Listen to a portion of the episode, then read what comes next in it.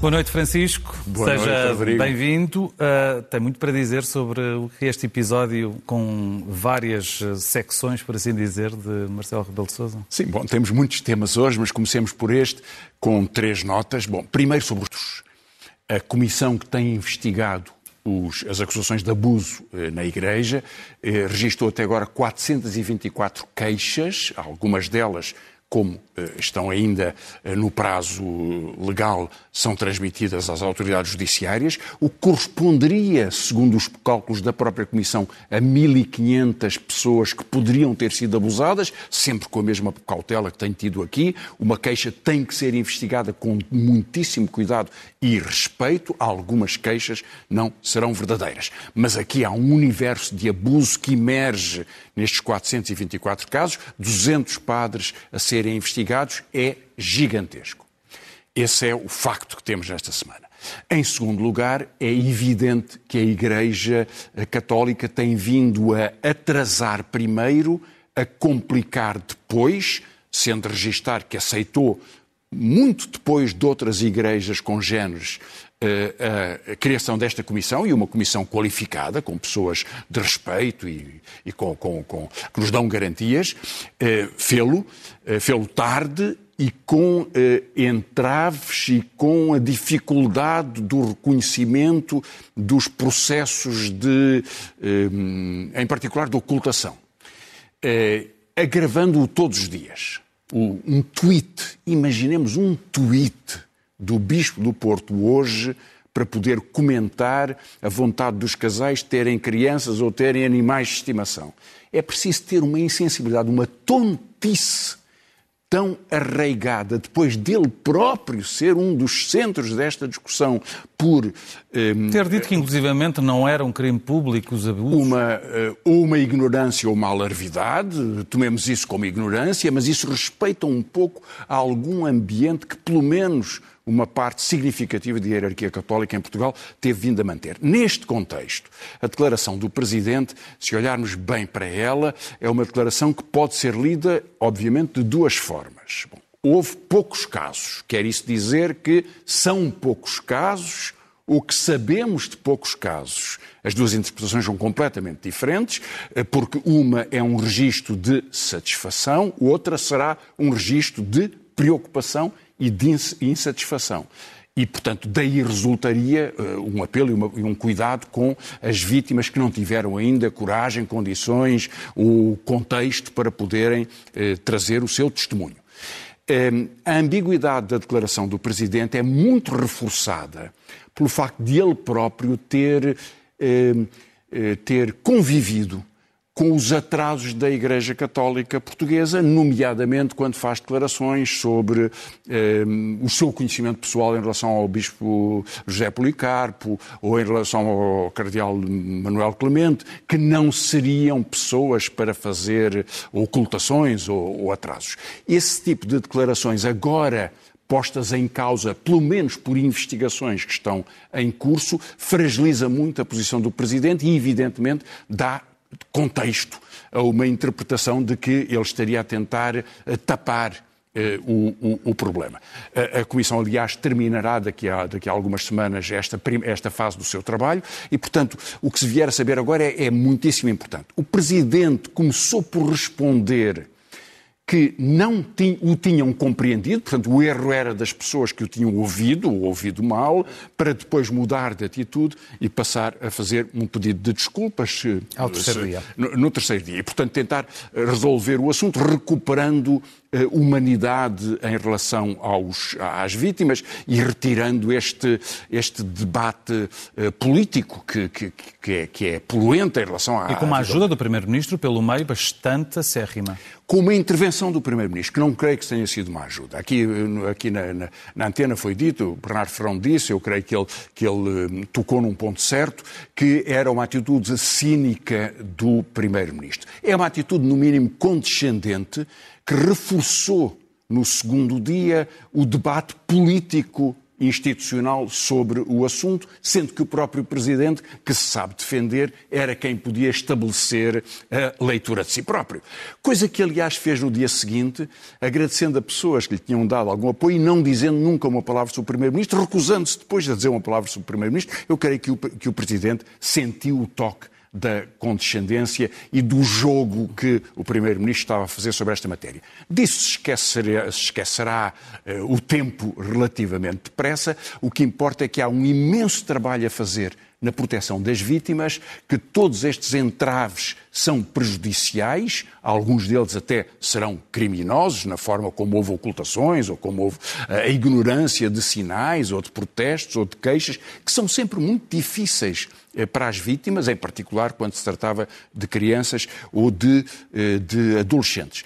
E, portanto, que neste contexto o Presidente procure recuperar simultaneamente a sua gravidade a sua gravitas e eh, um sentido de humanidade é porque ele percebeu que tinha perdido muito nesta, neste contexto e, eh, e que eh, não o devia ter feito. Foi um dos casos desta semana, um outro bastante relevante e sobre o qual vamos falar noutra parte do nosso estúdio, uh, prende-se com a apresentação do Orçamento de Estado. Várias novidades, como sabemos, foram apresentadas na segunda-feira pelo Ministro das Finanças. Uh, algumas já se conhecia de alguma é maneira. Algumas já se conhecia, outras nem Algumas tanto. vinham do acordo da concertação da, do fim de semana anterior. Uh, vamos começar por uh, explicar ou enunciar as que o Francisco destaca como Muito principais. bem, Rodrigo, isso mesmo. Vamos tentar, vou, vou tentar, enfim, dar uma, dando a minha opinião, com certeza, dissecar muitos detalhes do orçamento particularmente os que mais têm a ver com a vida das pessoas, começando, aliás, por esta, este maná de promessas e de boas notícias que foram dadas. Vão aumentar as pensões, vão aumentar os salários, vai haver uma almofada para a subida dos juros, vão ser apoiados os estudantes deslocados, menos impostos para as empresas, menos impostos para as pessoas, redução do preço da energia. Tudo em Portugal corre bem. Fomos o melhor no crescimento europeu, comparado ao europeu, fomos os que mais reduzimos Não, a dívida. Dia, Francisco. Está extraordinário. Vamos ver o que há de realidade em cada um desses pontos. Começando pelas pensões. Por esta lista mesmo. Comecemos pelas pensões, que é o gráfico que vamos ver a seguir, porque nas pensões há uma confusão monumental. Já ninguém tem dúvidas de que o governo não vai cumprir a lei no próximo ano, portanto tem que a mudar, não sei como é que vai mudar. Tinha no próximo ano que subir as pensões pelo valor da inflação. 9,3% em setembro, na média do ano pode ser um bocadinho menos, mas digamos os 8% que se tem considerado, não o vai fazer. Vai aumentar algumas pensões 8% e outras a menos.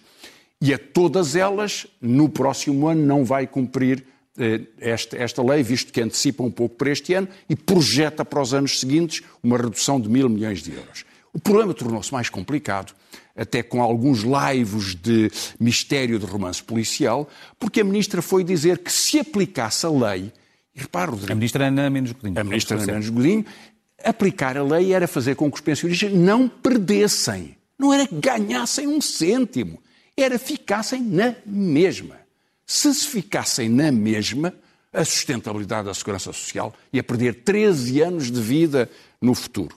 E apresentou e umas contas. Ao, ao gráfico, Bom, então. Leva-nos então a estas contas. Isto são as contas que a Ministra apresentou em setembro para o futuro do, do Fundo de Estabilidade da Segurança Social, em 18 de setembro pareceram muito estranhas, porque ela dizia perdeu 13 anos, portanto, a partir do final da década de 40, anos 50, está, o fundo está a zero, acabou, desapareceu, já temos daqui a 10 anos os primeiros, os primeiros saldos negativos, e depois em outubro apresentou as contas do orçamento. Bom, foi muito protestado porque estas contas eram uma aldrabice. E, e, a palavra merece algum sublinhado. Uma aldrabice, era, era para aldrabar. Porque as, as contas eram sobre o que aumentam as despesas se se pagar segundo a inflação, segundo a lei, mas não o que aumentam as receitas, que estão a aumentar naturalmente, porque o valor das contribuições também aumenta. Ora, em outubro, um mês depois das contas que nos diziam que a Segurança Social vai perder 13 anos de sustentabilidade, estão as contas do mesmo governo, com os mesmos critérios, a dizer que vamos ter 26 mil milhões em 2023, neste fundo, que não vamos ter os déficits na, na década de 30 e que daqui no, em 2060, cuidado com estes cálculos, são meras aproximações, teremos 36 mil milhões. Então, Ou seja, para os em vez de termos, em vez de isto ter entrada a zero, esgotou-se na década de 50, década de 50 e 60, temos uma folga. Repare, isto quer dizer, quem tem 20 anos hoje, 25 anos, e se vai reformar daqui a 40 anos, mais de 40 anos, vai encontrar 36 mil milhões, segundo os cálculos do governo que nos dizia que isto não existia. Portanto, eh, eh, digamos, a aldrabice durou um mês. Durou um mês. A ministra é a mesma. Foi a mesma que fez as duas contas, a aldrabice durou, durou um mês. Mas o que isto prova é, em primeiro lugar, que há folga e uma obrigação para subir as pensões, não é para ganharem nada, mas é para não perderem. Tratando-se, naturalmente, de uma parte tão pobre da população. Portanto, pensões, estamos conversados. Vamos ver salários. Então, vamos falar sobre uh, o aumento ou não dos, dos salários reais. Exatamente. Na função pública vai haver um aumento que o Governo diz não, não vão perder alguma coisa, o aumento é só 3,6%, talvez 3,9%, mas nós vamos aumentar em 8% os salários mais baixos, o que é verdade. Mas a partir das escalas profissionais, eh, essa redução é muito menor do que a inflação. Eu volto a um exemplo que dei aqui há umas semanas atrás para saber a dificuldade de ter eh, de contratar médicos no serviço de saúde. Isto é o salário líquido de um médico, isto é a folha de rendimento dele, 30 anos de especialidade, depois de toda a formação de especialidade, diretor de serviço de urgências, horário completo, líquido 1.544 euros. Este médico, como as outras médicas e médicos do, do seu, dos seus serviços, vão receber 52 euros de aumento e vão perder 150 euros por mês. Portanto, está a ver que se fossem manter o mesmo poder de compra, que é este, tão baixo. Portanto, não há médicos nos centros de saúde e em algumas outras especialidades. Vão perder 150 euros em termos reais. O mesmo se poderá dizer dos professores, por isso há tanta falta de professores, como vimos hoje. Portanto, este sistema de aumento de salários é tirar na função pública uma grande parte e no privado promete um aumento de 5%, menos do que a inflação deste ano, talvez parecido com a inflação do próximo ano, Portanto, perdem nos dois anos, mas é se quiserem. Não há nenhuma regra, não há nenhuma obrigação, não há nenhum contrato. A, Associação, a, a, a, Concertação Social sugeriu ao patronato que possa fazer estes aumentos e, se aumentar, reduz-lhes os impostos. Mas não há nenhuma garantia. Portanto, salários, já vimos pensões, vemos salários. E depois há uh, o outro problema também que muitas famílias têm, que é quando têm alunos, uh, estudantes que são deslocados e que têm de estar em Lisboa, no Porto, com os valores elevadíssimos nos alojamentos, que não conseguem computar Exatamente. e que se têm vindo a queixar pessoas deste setor, uh, nomeadamente representantes, estudantes, que nem sequer apoios que estavam previstos e construção de casas de, de, de alojamento para estudantes universitários, nem sequer isso é Exatamente. é cumprido. E, portanto, neste cenário, tudo se conjuga para ser ainda pior disse tudo. Na verdade, eh, há aqui dois, dois aspectos que eu queria, queria relacionar. Primeiro é eh, a, a, a, garantia da almofada no IRS. O governo diz assim: como vão subir os juros, nós permitimos que baixe a retenção da fonte para que as famílias tenham um pouco mais de dinheiro líquido cada mês. É verdade que passam a ter, só que no fim do ano isto é soma zero. No fim do ano pagam aquilo que, entretanto, foram poupando, portanto, não vão pagar nem mais IRS, nem menos IRS, fica exatamente na mesma. É uma, digamos, é uma, uma antecipação das suas dificuldades. No fim do ano vai haver muitos pesadelos. Depois, eh, há uma promessa de apoio aos, aos estudantes deslocados, veremos a quantos é que se aplica, 200 e poucos euros, até 288, mas que corresponde a um drama, aquele que estava a referir. Porque o governo, em 2019, António Costa, disse em 2022 vamos ter 12 mil novas camas nas residências universitárias, porque isso é preciso. E era pouco. Na verdade, chegaram a dizer depois 15 mil e 16 mil. Chegamos a 2022, estamos na mesma, há 15 mil camas, não chegámos às 27 mil ou 28 mil que estavam prometidos. Não houve nenhum avanço eh, que mudasse estes números. Eh, e, portanto, como não há residências, promete-se um apoio a alguns que não serão aqueles que poderiam ser beneficiados neste contexto, sendo que problema da habitação continua a ser arrastado.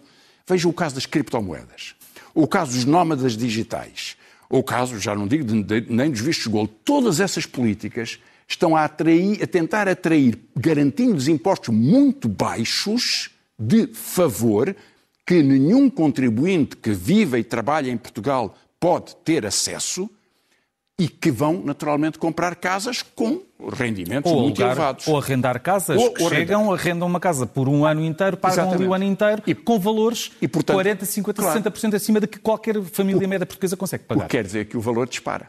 E, portanto, os estudantes não conseguem re- repartir uma casa. Cá temos este problema. Mudemos de gráfico e falamos agora sobre o Orçamento de Estado no que diz respeito a empresas. Sim, e impostos também neste contexto, que é o que vamos, vamos ver os números dos eh, eh, principais impostos em Portugal e comparar também aqui com os descontos para a segurança social, que é, eh, enfim, um contributo, um bolo muito grande, quase 30 mil milhões, 27.400 eh, 27.400 eh, milhões de, de, de euros, que é o que é descontado por quem trabalha, é o que sustenta a segurança social pública, e vamos comparar, repare, o IVA é um pouco menor, mas é o grande imposto, é o que toda a gente paga nos consumos, 21, 22 mil milhões, o IRS é muito elevado, 16 mil milhões, e o IRC é o mais pequeno, o mais residual de todos os impostos, 7 mil milhões.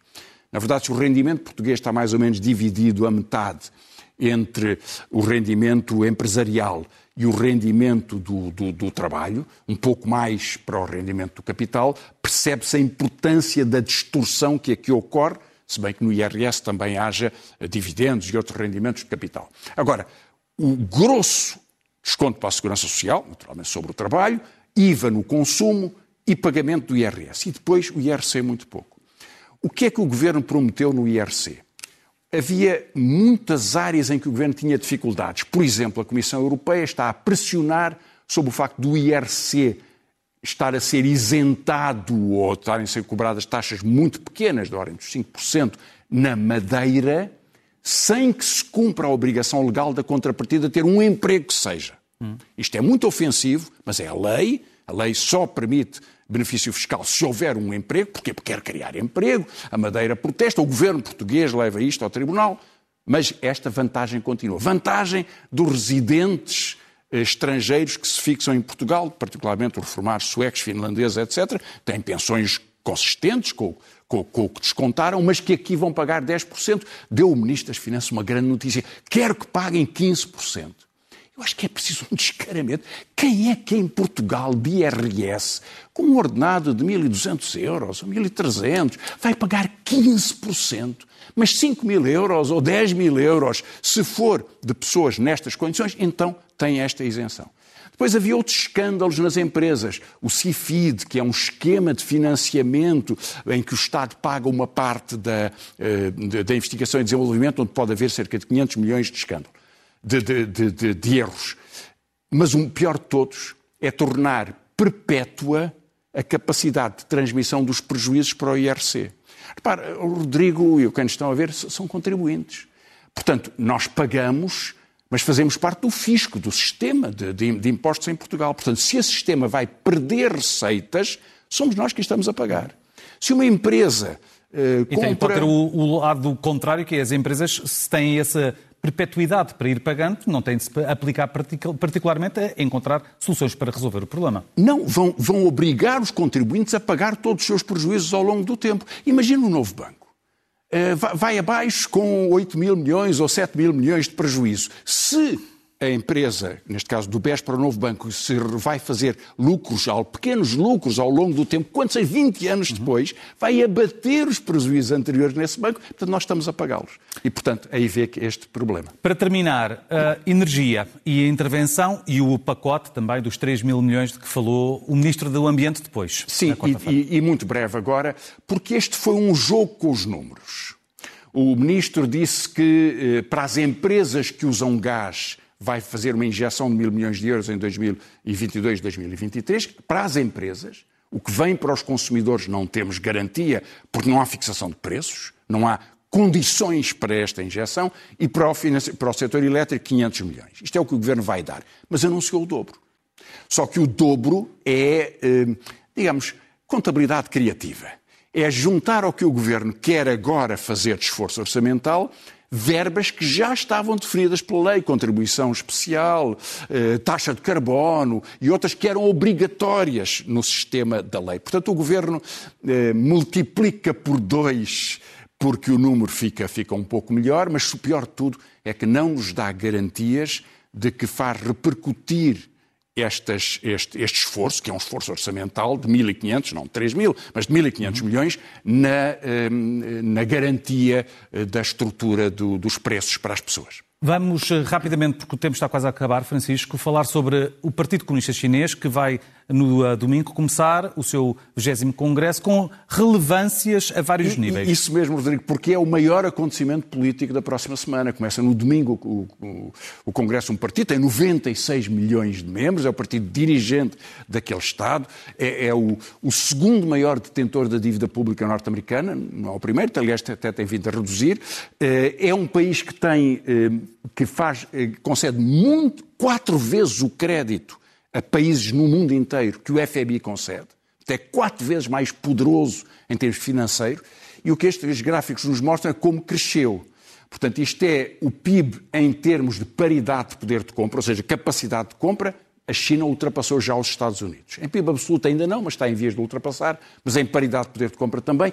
Em em PIB per capita, não. Os Estados Unidos ainda são eh, quatro vezes o PIB per capita por pessoa na China, que aliás é 300 milhões para 1.400 milhões, uhum. mas enfim, nesta distribuição ainda é menos, mas, como se vê aqui e no último gráfico vamos ver, a China tornou-se em muito pouco tempo uma grande potência. E isto, o último gráfico talvez seja o que mais assusta os, os Estados Unidos, quando vemos a parte do comércio mundial dos Estados Unidos a azul ou da China, que vem cá de baixo em 1970 e já ultrapassou os Estados Unidos. Em financiamento, em comércio e daí, portanto, em poder político.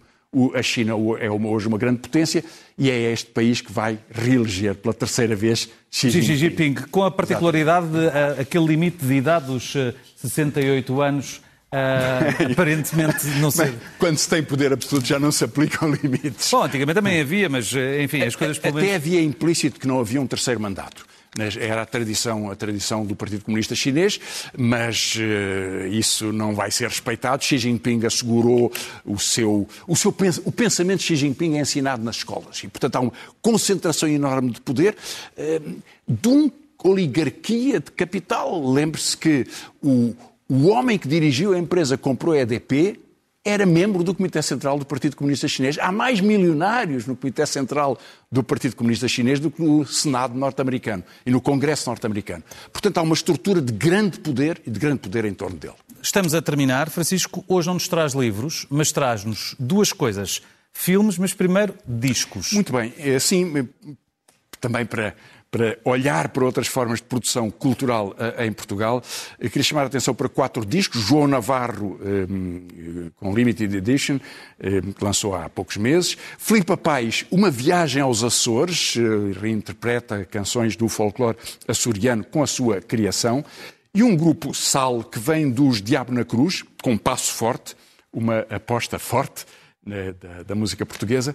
E, em último lugar, eh, eh, Carlos Mendes, há quatro anos que não fazia nenhum disco, tanto quanto eu me apercebi. Ele começou muito cedo com os Shakes, nos anos 1963 ou 64, já vai fazer 60 anos de carreira, não sei se se eh, devo chamar já a atenção, mas aqui está ele a voltar com a sua viagem, Carlos Mendes.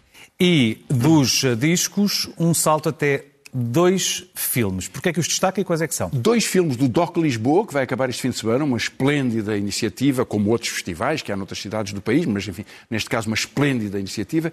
Eh, o primeiro é Margot, é sobre Margot Dias, um filme de Catarina Alves Costa, um documentário sobre Margot, que era uma antropóloga alemã casada com um português, e em Moçambique o casal fez nos anos 50 e princípio dos anos 60 um, vários trabalho de campo, sobretudo com os macondes do norte de Moçambique, e com fotografias e com filmes e com, com o contacto. Ela uh, aprendeu muito sobre a, a vida daquele povo e tentou transmiti-lo.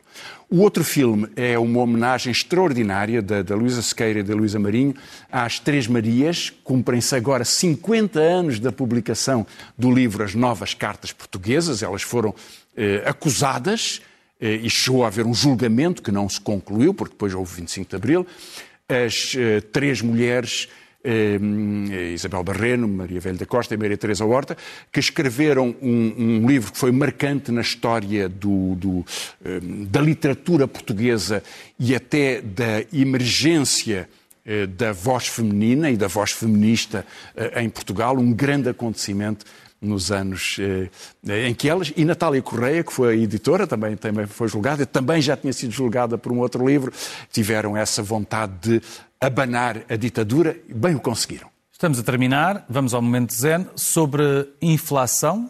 Sobre inflação, bem, bem a propósito do que foi hoje a, a nossa conversa, é que sabe, eh, Rodrigo, não conta ninguém, mas há uns meses atrás o discurso oficial era que a inflação é uma coisa transitória. Apareceu e desapareceu. Foi um cometa que passou pelo universo. Portanto, nada de preocupação. É, mas toda a gente sabe que é transitório. E, portanto, o, o ministro veio aqui à, à SIC lembrá-lo na segunda-feira, mas toda a gente dizia que era transitório. Agora, quem era toda a gente que dizia que era transitório? E isso é que vale a pena ver. Vamos eh, ver. Despeço-me já de si. Desejo-lhe um bom fim de semana. Bom fim de semana. Boa noite o Banco Central Europeu continuou a insistir, afirmava nessa altura e insistiu depois que nós estávamos perante um fenómeno temporário e transitório. Só, só não viu quem não E quis. nós, Sr. Gomes Ferreira, eu tenho Mas... a humildade de funcionar na base das melhores previsões que existem.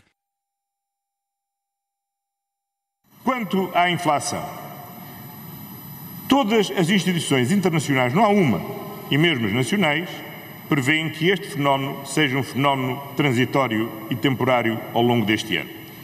Basta ver as previsões do Banco Central Europeu, do Banco de Portugal, o que consta do nosso próprio programa de estabilidade, todos indicam um ponto.